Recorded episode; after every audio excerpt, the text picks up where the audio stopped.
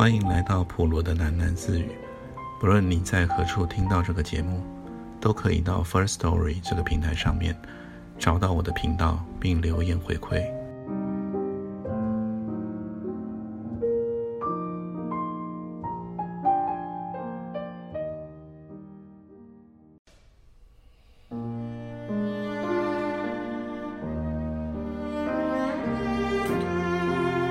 但是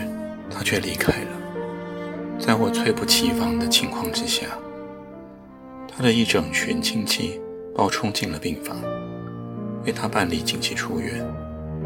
阿忠就这样永远的消失了，逃命似的，连即将到手的毕业证书他也不顾了。只有我顺利完成了学业，在市政府里面，我谋得了极好的工作。足供我发挥园艺的专才。我尚且是一个擅长请听民怨的市府官员。只要是人们欢迎的花种，那么我就下定栽培。丁香、玫瑰、紫雀、茉莉、迎春，随便什么花都好。总之，我见不得任何一块闲置的荒地。在我的心里。自有一幅满是馨香的蓝图。我的生活就此过得非常单纯，而且平静，几乎无甚波澜。若是有什么特别值得一提之事，那无非就是季兰的突然出现。季兰回来了，在那个毫无预警的夜里，他以自备的钥匙开了门，兴冲冲地踏入了我们的寝室。在我们的寝室里，他只待了几分钟，说了四句话。阿忠呢？无语的互望了几眼之后，这是他的第一句话。他看着阿忠整整齐齐的床铺，那是有赖我一周一回的清理，才保持得如此干净妥帖。你把他弄走了？完全不然，他只是暂时离开。据我所打听，他的家族将他送往别处深造去了，可能需要一阵时日才会回来。你怎么了？生病了吗？日光，工作所需要的，我常在户外接触日光。在这种情况下，人变得黑一点，瘦一点。完全属于正常的。嗯，你再不说话，那我走喽。不是不想与他说话，我只是太过于震惊。也许是他所穿的那一双廉价的凉鞋，或者是他的气质体态，亦有可能是他那满脸的俗艳妆容，让我的思考为之暂停。他真的走了，并没有走得太远，他只是很草率地嫁了出去。对方是任何一个为人兄长者都无法忍受的轻佻男子。较天之幸，他们很快便离婚了。既然以骇人的速度找到了下一个伴侣，之后是一连串的男人，他的眼光一次比一次更糊涂。像一朵落水的飘花，他以缓慢的速度渐渐地远离，终至于不知去向。相较之下，阿忠就消失得极为果决彻底。为了寻觅他的消息，多年来我密切地阅读社会新闻，只要报纸提及厌世、自杀的年轻男人，或是某处又发现了一具无名尸。我的心头便会猛一冲突，第一个直觉总想是他。于是我请假了简报，制作了详细的档案。好几次，我真的前去协助警方认尸，只是从无斩获。每一次垂头丧气地回到了公寓，心里就对阿忠升起了高度的佩服。他竟然还活得有滋味呢。对他从来没有恨意，只是想问问他，怎么能将这一切抛给我一人承受？真想亲耳听见他的答复。阿忠他始终欠我一个说法。我一直住在那一栋出租公寓里面，像我这样一个收入颇丰的男人，成天厮混在大学生的环境里，旁人都觉得甚为可疑。说穿了，绝无所谓的奇怪之处。这儿就是我们三人的小窝，我们只是单飞不解散。我消极的等待，他们之中的哪一个，或许回心转意，说不准。何时终将归来？房东对我相当客气，只有两次侧面性的建议：最近学生找房子不容易，或者哪天齐先生想换大一点的住处，就早点告诉我吧。这样你懂吗？亲爱的房东先生，实在应该更珍惜我一些。像我如此准时的交租的人，并不多见。我甚至主动打扫公共环境。再说，有谁能够真心的讨厌一个在天井种出西瓜的房客呢？反倒是学生们害怕我，碰了面格格不入，背着我窃窃私语。有几次，我在门廊驻足，想要社交一番，他们见了面，却一溜烟的全部跑光。好像我是某一种特大型的蚊虫，或是吸血恶魔。此类小事无足挂碍，我照常勤奋上班，在工作岗位上节节高攀。虽说总是寂寞了一些，直到最近这一两年，唯有景小姐是我的安慰。是的，我所说的正是著名的景若飞小姐。我搜集了她的疗愈系列全部音碟，其中的《天空私语》有些叫人爱不释手。这个世界上，只有他能稍稍取代季兰的存在。他那柔中带韧的嗓音，安抚了每一个失眠之夜的愁怀。我曾经寄给他几封措辞含蓄的书信，聊表我对于他的才华的热爱。迄今从未收到回讯，也许我所考察的地址有误，也许歌迷去函太多，他根本来不及读信，也许她又是一个寡情的女人，也许她对于我这类知音避之唯恐不及。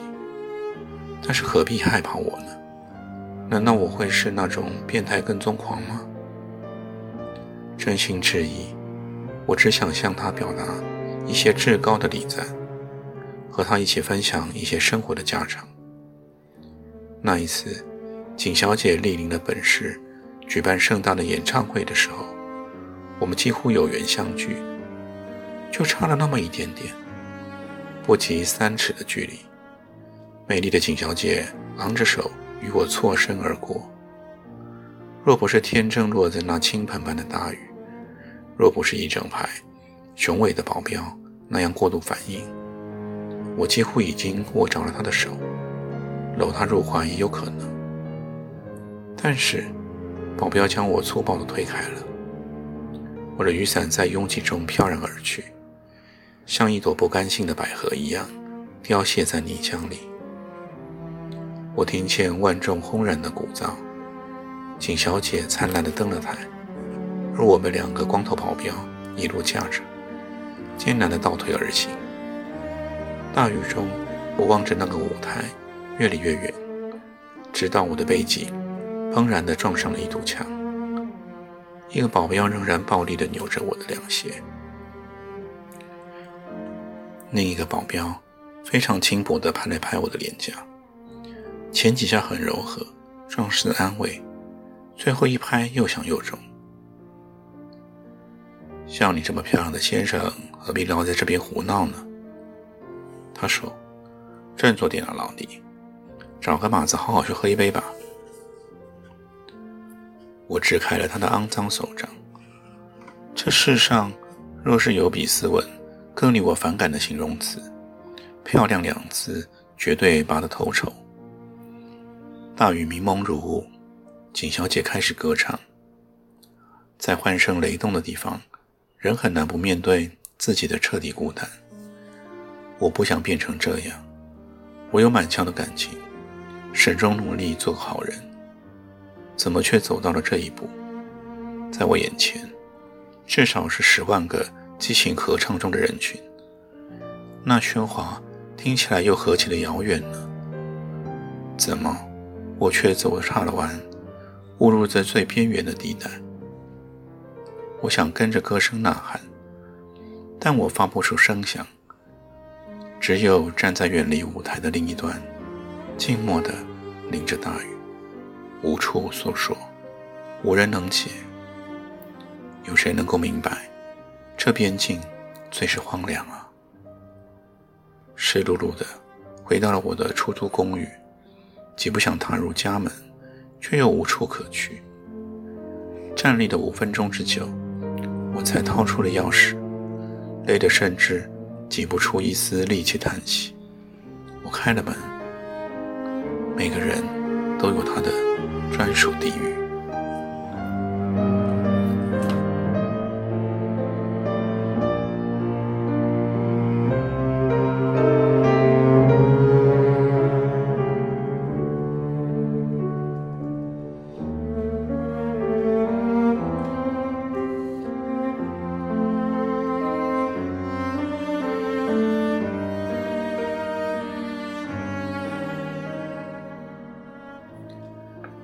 寻找合成，但我已经颇为疲乏了。在这个酷旱地带，至少穿梭了两个钟头，一直推敲不透。明明合成就在地图中不远，何以我就是绕不出这迷宫似的丘陵呢？天色渐晚，若是继续单夜下去，在夜里寻路将更不合宜。所以我抖擞了精神，打亮了车头灯。启动了鹰蝶，全速开车前进，步步逼近了合成，远离过往，天无绝人之路。当长官们拔擢我至合成工作的时候，全新的盼望也滋润了我的心灵。人总不能永远困顿在忧愁中，前方有一幅新的景象，总算是一个寄托。我渴望着在那边。最边缘的小城里面，展开了一种陌生的生活。景小姐的歌吟如潮水一样涌来，何其振奋人心呢？我作为一城之主的岁月正要揭幕，我的车里载运着一箱宝物，那是我花了数年悉心收集的珍奇花种，它们将要全数的倾洒在合成的尘土之上。合成将要因此变得缤纷璀璨。虽然尚未入城，对于那遗世独立的小小河谷，我早已经寄予了无限优美的想象。至于合成里的人呢？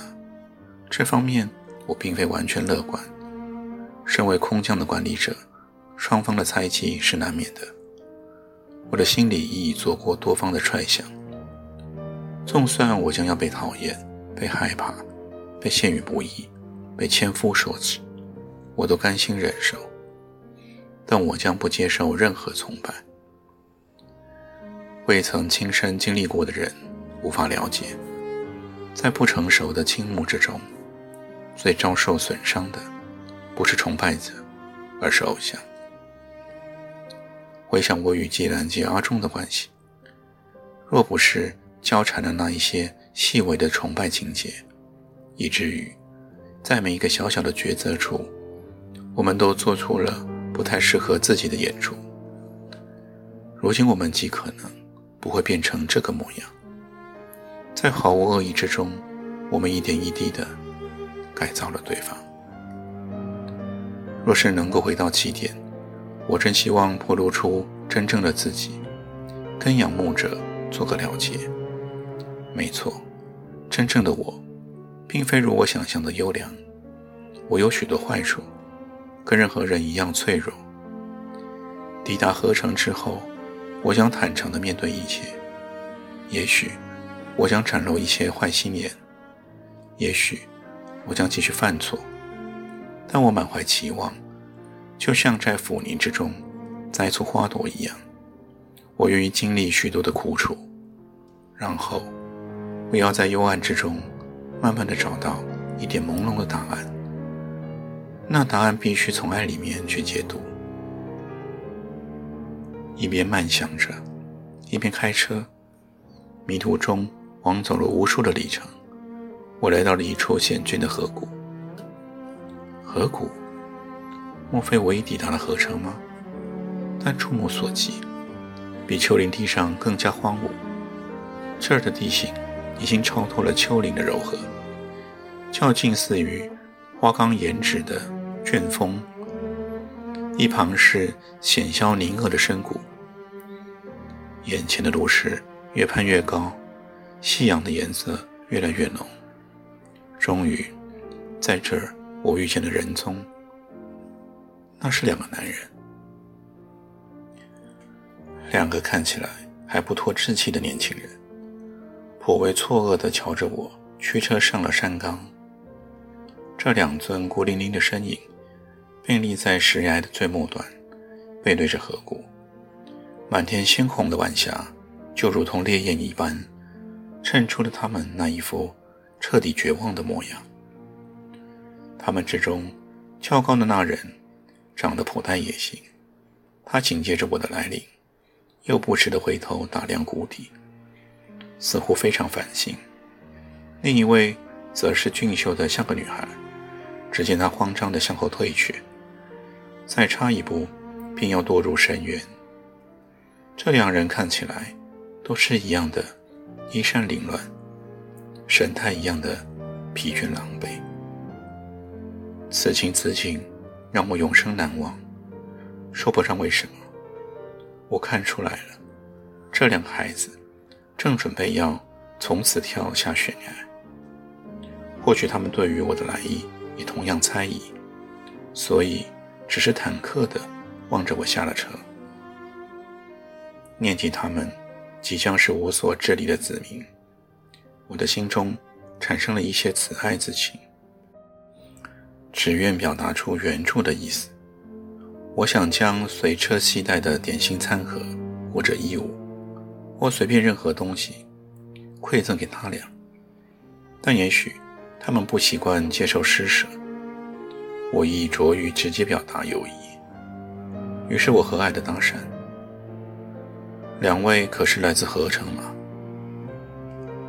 两人的反应都是你呢，接着都笑了。我们再倒霉啊，也不会死到合成那种地方去啊。非常好，正是两个需要宽宏导正的孩子。我迈步向前，怀着友善递出了我的手。他们又是一愣，两人互望了一眼，然后一前一后向我包抄过来。在我没有及时反应的一瞬间，一记猛拳。已经将我击倒在地上。我尝试了几次，还是无法站立，因为他们之中的一个人正在一脚横过一脚的重踢我的鞋骨，那力道足以在球场中做出两百码的射门。另一人则疯狂地发动我的坐车中，他启动了引擎，从车窗探出头来，惊慌地高喊：“走了，走了，不要管他了。”踢我的那一双健腿蹲了下来，我的西装口袋随即被粗暴的掏寻，随后我的皮夹、手机随着那人离我而去。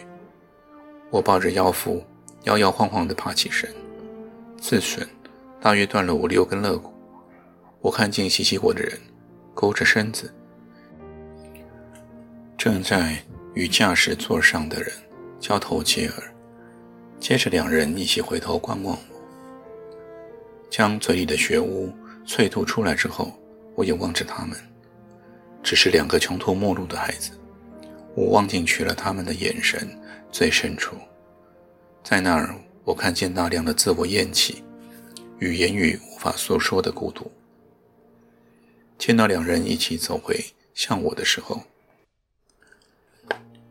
我因为一阵晕眩，跪落在沙地之上，沙很烫。两人已经来到我的面前，我再度的扑倒回沙尘之中，沙很香。他们左右扯起了我的臂膀，将我拖向了悬崖的边缘，头垂向地面。我看见自己沿路洒血成花，心里面却想着，这两个孩子将要遭受多少的梦魇折磨。后悔的滋味，我早已尝过。我想抬头与他们好言磋商，或许我们可以找出一个折中的方式，无需如此狠心。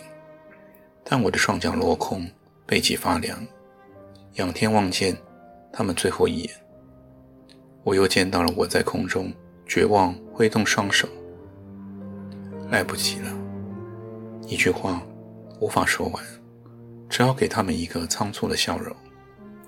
让他们在未来长久回想，希望他们终将明白我那神情中的讯息，必须从善意里面去解读。想告诉他们，我原谅二位，但我正在衰落之中，往下是数百尺深渊，毫无阻拦。不，还有最后的希望。在深深的底下，我见到了一棵。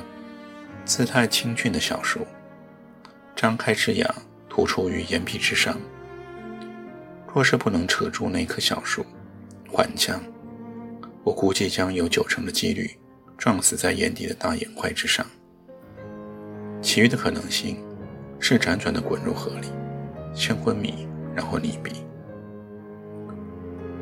才这么想着，小树就已经冲向了眼前。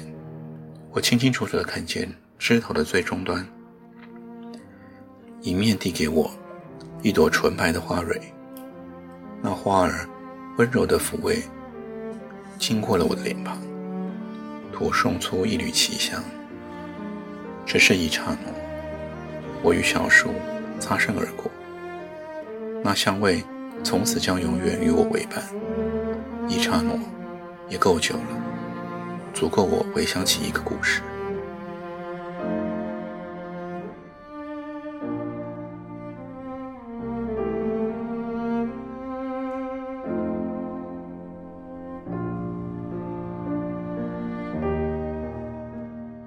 今天就先念到这里，我们改天见。